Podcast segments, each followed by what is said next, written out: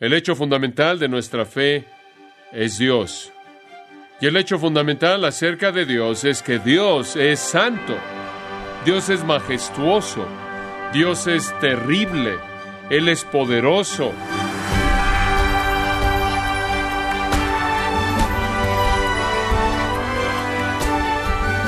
Le damos las gracias por acompañarnos en este su programa Gracias a vosotros con el pastor John MacArthur.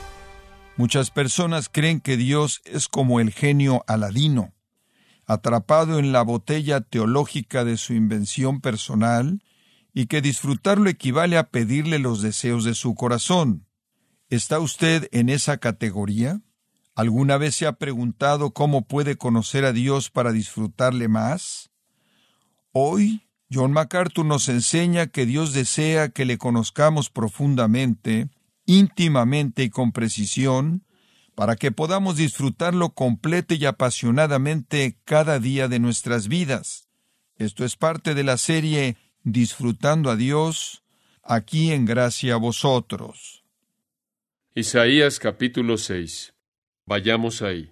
El punto central que quiero que vea acerca de Dios es que Él es santo. El rey está muerto e Isaías va al templo. En el año que murió el rey Usías, vi yo al Señor sentado sobre un trono alto y sublime, y sus faldas llenaban el templo. Ahora observe el versículo 2. Conforme Isaías ve esta visión, dice, por encima de él, esto es, encima del trono, había serafines. Cada uno tenía seis alas. Con dos cubrían sus rostros, con dos cubrían sus pies, y con dos volaban. Ahora, ¿qué es un serafín? ¿O qué son los serafines debido a que es plural? Aparentemente son un cierto grupo de ángeles cuyo llamado personal y diseño por Dios consistía en atender la santidad de Dios. Son guardianes aguerridos de la santidad de Dios. Ahora, ¿por qué tienen tres conjuntos de alas? Bueno, ¿alguna vez usted ha notado que cuando Dios hace algo, Él lo hace que haga lo que Él quiere que haga? Él lo hace funcionar. Él lo hace práctico. Y si ellos tenían seis alas, no fue nada más porque Dios se le pasó la mano con la idea de hacer alas. Había algo que tenía un propósito en eso. Observe que dice que con dos al final del versículo volaban. Aparentemente, estas criaturas maravillosas, increíbles, sobrenaturales, eternas, tenían la capacidad de volar, mantenerse volando como una especie de helicóptero celestial, en torno al trono de Dios, el cual era alto y sublime. Y en algunas ocasiones, como se indica en el versículo 6, hacían lo que Dios les mandaba, como el que volaba con el carbón encendido pero estaban volando suspendidos en el aire en torno al trono de Dios. Sorprendente. Dice que tenían dos alas más con las cuales cubrían sus pies. ¿Por qué? Hay varias posibilidades. Algunos dicen que esta fue una señal de humildad, de bajeza, de servicio humilde. Podría expresarse ese pensamiento, pero eso podría estar estirando el punto de la función angelical. Quizás será mejor verlo de esta manera. ¿Se acuerda usted cuando Moisés estuvo en un monte sucio, normal, común y corriente un día, probablemente un monte en el que él había caminado muchas veces, pero él se volteó y él vio una zarza ardiente y una voz salió de la zarza y ¿qué le dijo? Quítate el calzado, quítate el calzado de tus pies, Moisés. ¿Por qué? Porque estás pisando en qué? Piso santo, suelo santo. Ahora su reacción a eso podría haber sido, ¿eh? He estado aquí mucho. Esto es lo mismo, mismo lugar. Pero cuando la presencia divina aparece, todo es inmediatamente santificado. Este era suelo santo, no por alguna virtud en sí misma, sino porque Dios estaba ahí y su presencia santificó la tierra debajo de sus pies. Podrá haber un sentido en el que, sea cual sea el suelo que hay en la gloria, sea cual sea el lugar en el que los ángeles aterrizan, es un lugar tan sagrado que cubren sus pies, ya que es suelo santo. Después dice que tenían dos alas con las cuales cubrían sus rostros. Eso es un poco más fácil de entender. Si están volando en torno al trono de Dios, están expuestos ahí a su gloria completa. Usted recuerda en Éxodo 33, Moisés le dijo de una manera tan atrevida a Dios, él dice, Dios le dice, vas a ser mi hombre, ve a guiar a mi pueblo, y Moisés dice, no lo voy a hacer solo. ¿Quién va a ir conmigo? Y Dios dice, mi presencia irá contigo, yo iré contigo. Y Moisés dijo, esa es una promesa agradable, Dios, pero me gustaría tener alguna prueba. Digo, yo valoro que tú digas eso, pero ¿serías tan amable en probarlo al mostrarme tu gloria? Y Dios le da una muy buena respuesta. Él dice, ningún hombre puede ver mi gloria y qué? Vivir. Ninguna criatura podría resistir la vista de la totalidad refulgente de la gloria de Dios. Dios promete proximidad, pero nunca revelación completa. Entonces Dios le dice a Moisés, te voy a decir una cosa, te voy a meter ahí en la hendidura de una roca y voy a dejar que mi... Y el hebreo dice, mis partes traseras. Me gusta pensar en esto como el resplandor que queda. No puedes verlo todo, pero te voy a dejar ver el resplandor que queda. Creo que probablemente esa es la razón por la que los ángeles cubrieron su rostro. No creo que ellos podrían haber existido en el resplandor completo de la gloria de la santidad de Dios. Criaturas increíbles. Pero lo más increíble acerca de ellos no es cómo se veían, sino lo que dijeron. Es lo que dijeron, versículo 3. Y el uno al otro daba voces. Tenían algo antifonal aquí. Uno hablaba, el otro hablaba, y diciendo, Santo, Santo, Santo, Jehová de los ejércitos, toda la tierra está llena de su gloria. Ahora, ¿puede usted imaginarse simplemente a los ángeles volando eternamente diciendo eso? No, no puede, porque usted no entiende la dignidad ni la santidad de Dios y yo tampoco. Pero eso es lo que los serafines hacen. Santo, santo, santo, toda la tierra está llena de tu gloria. ¿Por qué santo, santo, santo? Dice usted, bueno, eso es porque así está escrita la canción. No, no, no. La canción vino después. ¿Por qué santo, santo, santo? Alguien dice la Trinidad, uno para cada miembro. Ciertamente la Trinidad es santa tres veces, pero los judíos tenían una figura de dicción, una herramienta literaria que usaban cuando querían enfatizar algo, tenían muchas figuras de dicción que podían usar, pero una de ellas que usaban de manera común era la repetición, y eso puede ser ilustrado en muchos, muchos lugares en la Biblia. Con mucha frecuencia, antes de que Jesús dijera alguna verdad importante, él decía dos palabras. ¿Cuáles eran? De cierto, de cierto os digo. Él decía dos frases. De cierto, de cierto os digo. ¿Por qué no solo dijo de cierto? ¿Por qué de cierto, de cierto os digo. ¿Sabe lo que es esa palabra? Amén, amén, amén, amén. Ahora dice usted, espera un momento. Debes esperarte al final para decir eso, eso es correcto. De hecho, en la congregación hebrea, el rabino se ponía de pie y el rabino enseñaba y la gente en respuesta afirmaba su enseñanza diciendo, amén, amén. Jesús no se esperó a que la gente lo afirmara. Él comenzó diciendo, amén, amén primero y después él habló, porque él no necesitaba que ningún humano certificara lo que él decía. Pero cuando él lo dijo dos veces, él estaba afirmando por repetición la importancia de lo que él estaba por decir. El énfasis es el punto. Y cuando la Biblia dice santo, santo, santo, lo que está tratando de hacer es enfatizar la santidad de Dios. Ni siquiera sabemos que Dios es santo, mucho menos santo, santo, santo.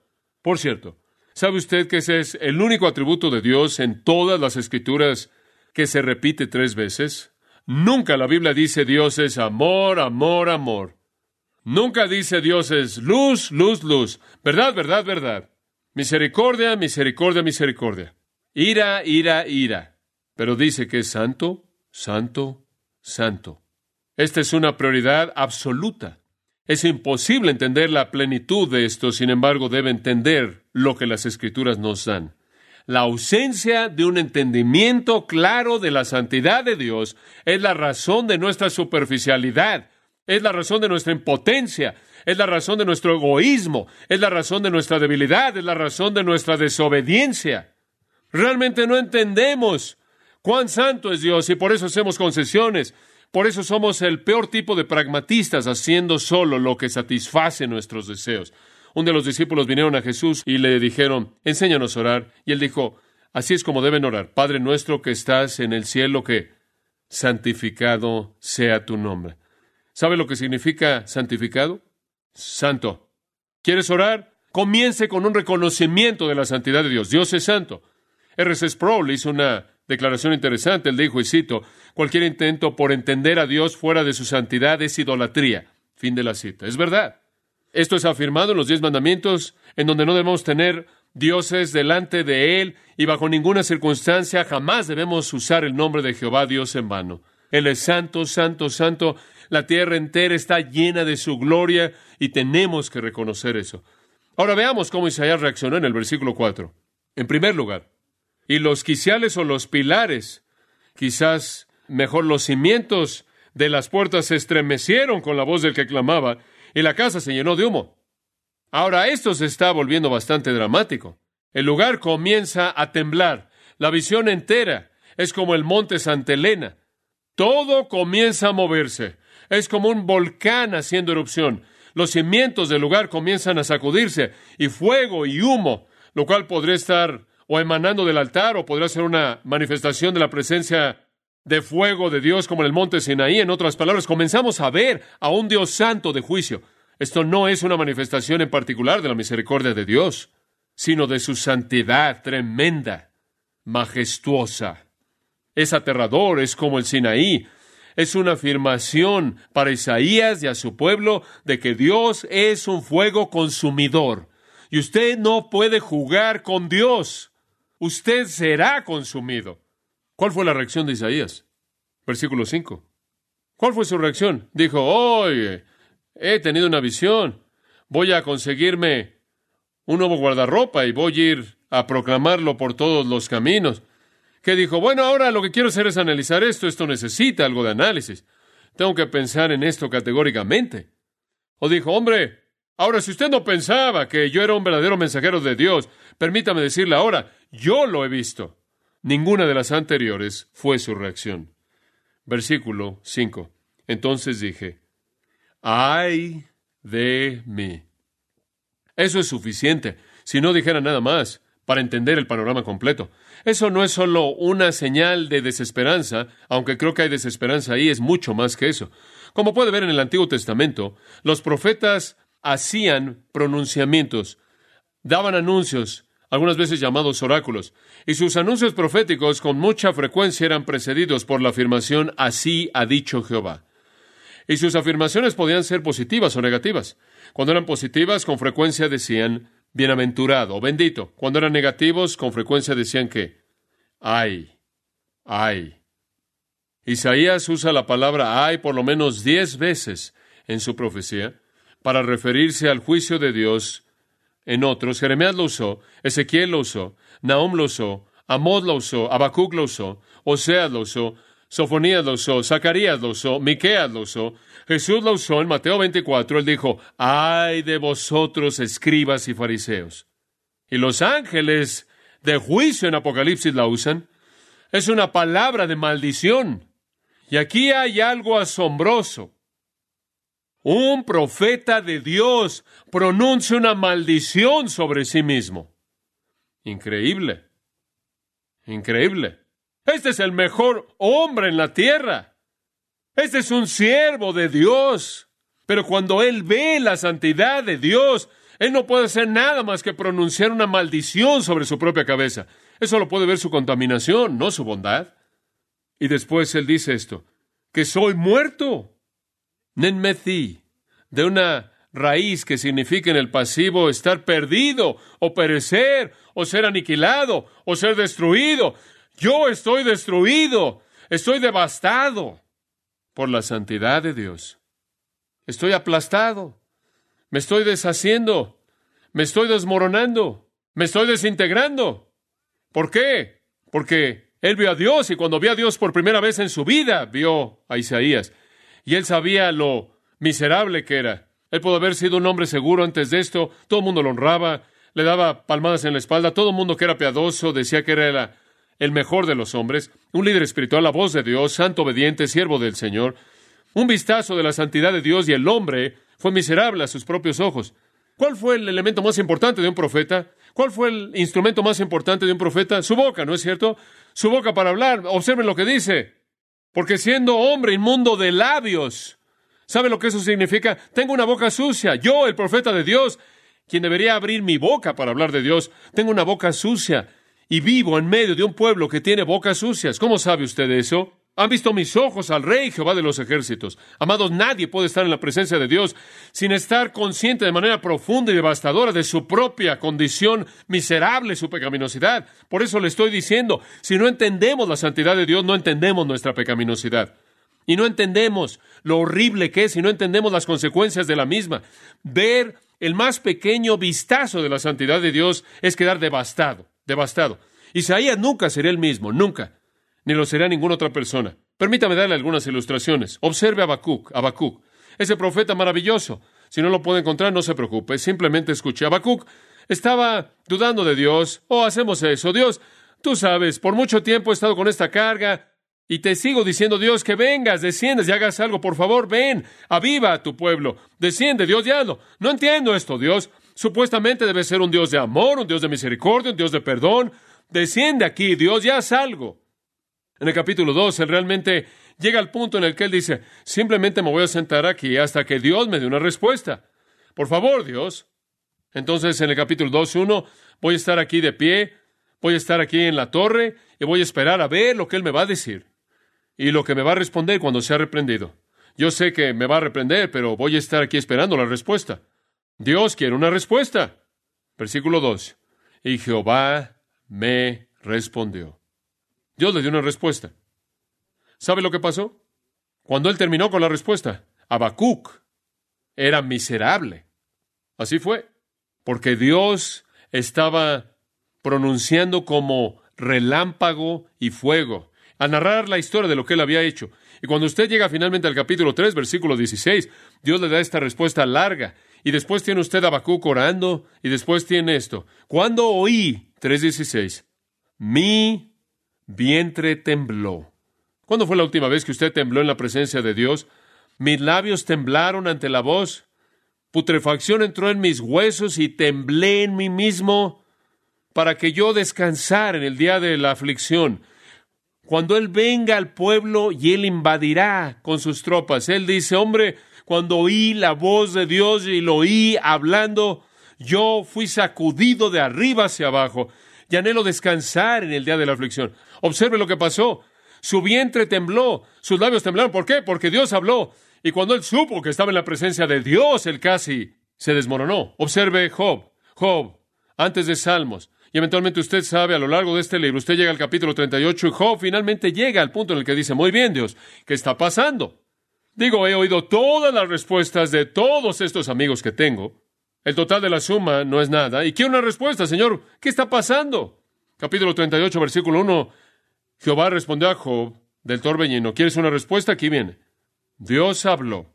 Y después, ¿sabe lo que sucede? Job recibe la peor reprensión en la historia humana. Dios literalmente lo sacude de un lado al otro. ¿Quién es este que oscurece el consejo con palabras sin conocimiento.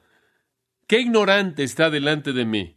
Más vale que ciñas tus lomos como un hombre, porque vas a ser reprendido en esta respuesta. Y quiero que me respondas, ¿dónde estabas cuando establecí el cimiento de la tierra? ¿Eh? ¿En dónde estabas cuando las estrellas de la mañana cantaban juntas? ¿Quién cerró el mar con puertas cuando salía? Y él hace esto capítulo tras capítulo tras capítulo. ¿En dónde estabas? ¿En dónde estabas? Y después de un tiempo él está diciendo, bueno, yo, yo, yo estaba, ¿qué, qué, qué voy a decir? Capítulo 41. Puedes sacar a Leviatán, el monstruo marino, con un garfio. Puedes controlar al mundo animal. Puedes controlar la lluvia, las nubes, la nieve, la vegetación, el movimiento de las estrellas. ¿Dónde estabas? ¿Puedes hacer esto? Si no puedes, Job, guarda silencio. Y cuando terminó, capítulo 42, versículo 5, Job dijo esto, Dios, de oídas te había oído, mas ahora mis ojos te ven. Siempre había oído cómo eras. Ahora sé. ¿Cuál fue su reacción? Por tanto me aborrezco y me arrepiento en polvo y ceniza. Nunca nadie viene ante la santidad de Dios sin ser devastado. Observe Lucas, capítulo 8, versículo 22.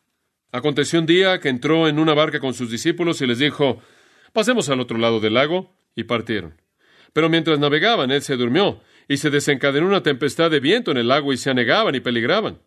Y vinieron a él y le despertaron diciendo, Maestro, Maestro, que perecemos. Nos estamos ahogando aquí. Despertando él, reprendió al viento y a las olas, y cesaron y se hizo bonanza. Se encargó de eso. Y les dijo, ¿dónde está vuestra fe?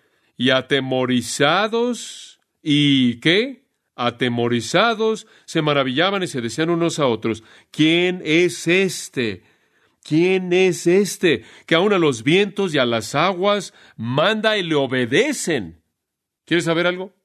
Estaban diez veces más aterrados cuando vieron su poder que cuando vieron el mar en su tempestad, porque instantáneamente supieron que estaban en la presencia de Dios. Y eso es causa de pánico. Preferían la tormenta que eso. Fueron despedazados, porque sabían que sus corazones eran libros abiertos ante su omnisciencia. ¿Usted se acuerda de Manoa? El ángel vino a Manoa, le dijo, vas a tener un hijo. Su nombre es Sansón. Y después el ángel ascendió al cielo en fuego, en un fuego y gloria. Y Manoah clamó en jueces 13:22 de esta manera, ciertamente moriremos porque a Dios hemos visto. Como puede ver, estas personas entendieron la santidad de Dios. Amados, les puedo decir algo. Es literalmente la gracia de Dios que usted y yo en este momento no somos consumidos por el fuego de su ira. La gente dice, oh, ¿por qué es que hay tantos problemas en el mundo. Si Dios es un Dios de amor, ¿por qué? Escuche, si Él no fuera un Dios de amor, un solo pecado cometido por un individuo una vez sería el final de todo. Queremos un Dios que no nos amenaza. Ese no es el Dios de la Biblia. Les da miedo. ¿Quieres saber una cosa? Tengo un temor piadoso en mi corazón. Cuando yo estoy a punto de caer en un pecado, percibo la santidad de Dios y él odia la maldad. Y no quiero pagar la consecuencia.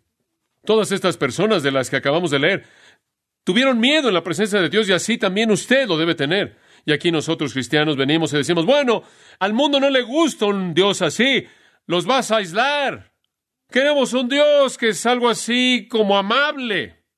Y entonces inventamos un sustituto del Evangelio minimizado, suavizado, inofensivo, diluido, que es primordialmente humanista que no habla del fuego, de la ira, de la santidad, la venganza, el infierno, el castigo. Claro, los hombres aman las tinieblas más que la luz, entonces no les demos mucha luz porque no les va a gustar. ¿Quieres saber una cosa? La luz de Dios los aterra, así como usted levanta una roca y salen corriendo los insectos.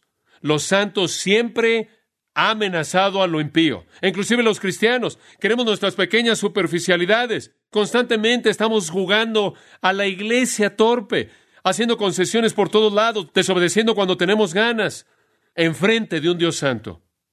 Que Dios nos concediera que lo pudiéramos ver, y si lo viéramos una vez como Isaías lo vio, dudo que jamás volveríamos a hacer eso. Regresemos y simplemente vamos a cerrar esto ahora.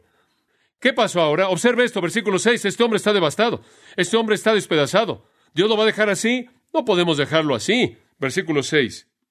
Y voló hacia mí uno de los serafines, teniendo en su mano un carbón encendido, tomado del altar con unas tenazas. Ahora observe esto. Y tocando con él sobre mi boca, dijo, He aquí que esto tocó tus labios, y es quitada tu culpa y limpio tu pecado.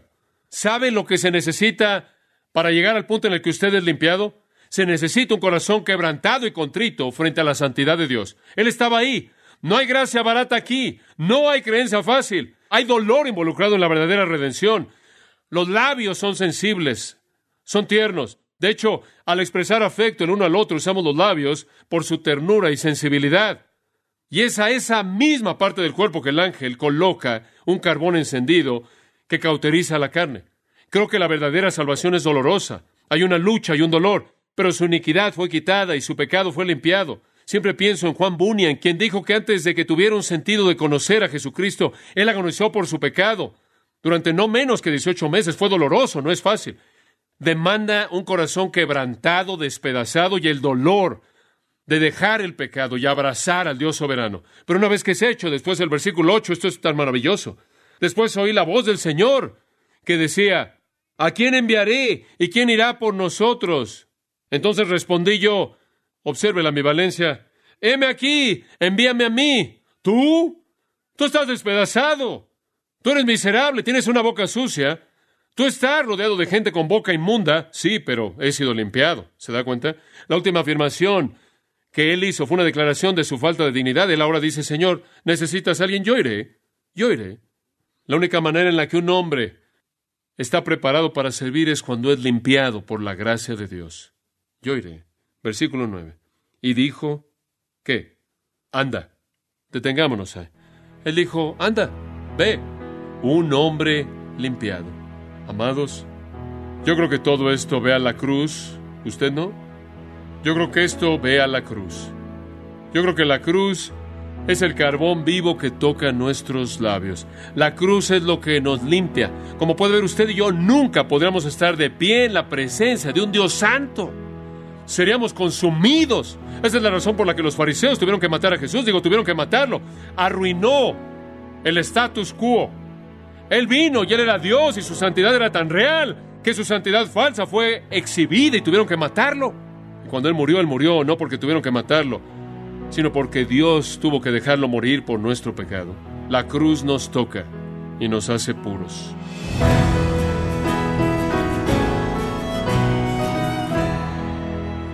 John MacArthur nos enseñó que apreciar y contemplar la santidad de Dios es un buen punto de partida para conocerle mejor y disfrutarle más conforme experimentamos su presencia en nuestras vidas. Esto es parte de la serie Disfrutando a Dios aquí en Gracia a vosotros, con lo que concluimos el año 2019, deseando de parte de todo este equipo de Gracia a vosotros todo para bien y bendición a nuestra audiencia que fielmente nos escucha de lunes a viernes, el equipo de Gracia a vosotros les felicita y les agradece. Y también quiero recordarle que puede descargar todos los sermones de esta serie Disfrutando a Dios, así como todos aquellos que he escuchado en días, semanas o meses anteriores, en gracia.org.